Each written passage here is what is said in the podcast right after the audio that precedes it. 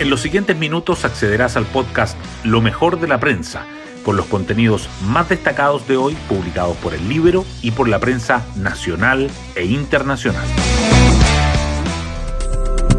Buenos días, soy Isidora Cóndor y hoy es lunes 28 de agosto de 2023, lunes de reuniones claves. El presidente Boric seguirá intentando generar apoyos en el Congreso para la reforma de pensiones y el pacto fiscal, esta vez en una cita con el Partido Republicano y el PDG, mientras que el ministro de Educación, Nicolás Cataldo, se juntará con el Colegio de Profesores, que ya le avisó que mañana igual se irá a paro. Y hablando de estudiantes, la ministra Camila Vallejo, que en el pasado apoyó las evasiones masivas del metro, Ahora dijo esperar que los secundarios no sigan causando destrozos porque cuesta tener espacios públicos e infraestructura pública digna y la dignidad hay que cuidarla y no hay que destruirla. Además, este lunes, el Consejo Constitucional comenzará a votar las enmiendas al anteproyecto de la Carta Magna, proceso que según CADEM, 56% de los chilenos desaprueba contra un 24% que estaría a favor. Hoy destacamos de la prensa. Sebastián Piñera por 50 años del golpe. Todos pudimos y debimos haber hecho más para evitar la barbarie. El expresidente señaló que el 11 de septiembre de 1973 se derrumba la democracia, pero no fue una muerte súbita y sorpresiva, sino que vino otra secuencia de hechos donde la principal responsabilidad es del gobierno de la Unidad Popular, que con una minoría quiso imponer un modelo de sociedad marxista. También habló del estallido 2019, acusando que la izquierda cometió errores garrafales porque validó la violencia y no protegió la democracia. El temor de locatarios y personal de metro por llamados a evadir es casi como revivir 2019. Las acciones de escolares para rechazar el alza de los 10 pesos en el pasaje, que no incluyó la tarifa estudiantil, inquietan por el grado de violencia que muestran a su paso. Los sucesos reinstalaron un clima de tensión entre afectados por los disturbios de hace cuatro años.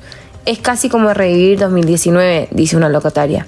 Hay una preocupación de que vivamos lo que vivimos hace unos años, agrega el presidente del Sindicato de Trabajadores de Metro. Mercado prevé que Banco Central ajustará la baja proyección de crecimiento para 2023. El ente emisor presentará en septiembre su tercer informe de política monetaria de este año y las expectativas del mercado apuntan a que acotará el rango de su estimación para el PIB de menos 0,5% a 0,25% en su último EPOM, fijando un techo de 0%. En cuanto a la inflación, se espera que el Banco Central mantenga el pronóstico de 4,2 para el cierre de 2023, aunque no se descartan leves ajustes al alza o a la baja. Costo de producción del cobre sigue al alza y supera por primera vez los 2 dólares. El último reporte de la Comisión Chilena del Cobre, Cochilco, con datos al cierre del primer trimestre, muestra que el indicador de costo llegó a 2 dólares por libra, un salto de 29% en comparación con el mismo periodo del año anterior. La tendencia alcista viene desde 2020, entre los factores que la explican están la caída de la producción y el aumento en los precios de servicios. Hoy, en la portada del Libero, Gobierno activa Plan B para el acto del 11 y solicita video de saludo a líderes internacionales. Mientras en el oficialismo surgen cuestionamientos por la falta de un programa claro para conmemorar la fecha, fuentes de Palacio señalan que el gobierno no ha difundido todavía las actividades porque aún no hay claridad del diseño final.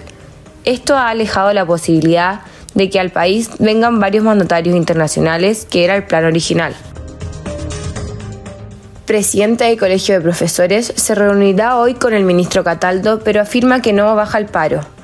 Carlos Marchant reiteró que la huelga comenzará mañana y estimó que serán más de 100.000 docentes paralizados. Además, emplazó al gobierno pidiendo que tengan un mínimo de coherencia con su actuar político de años anteriores.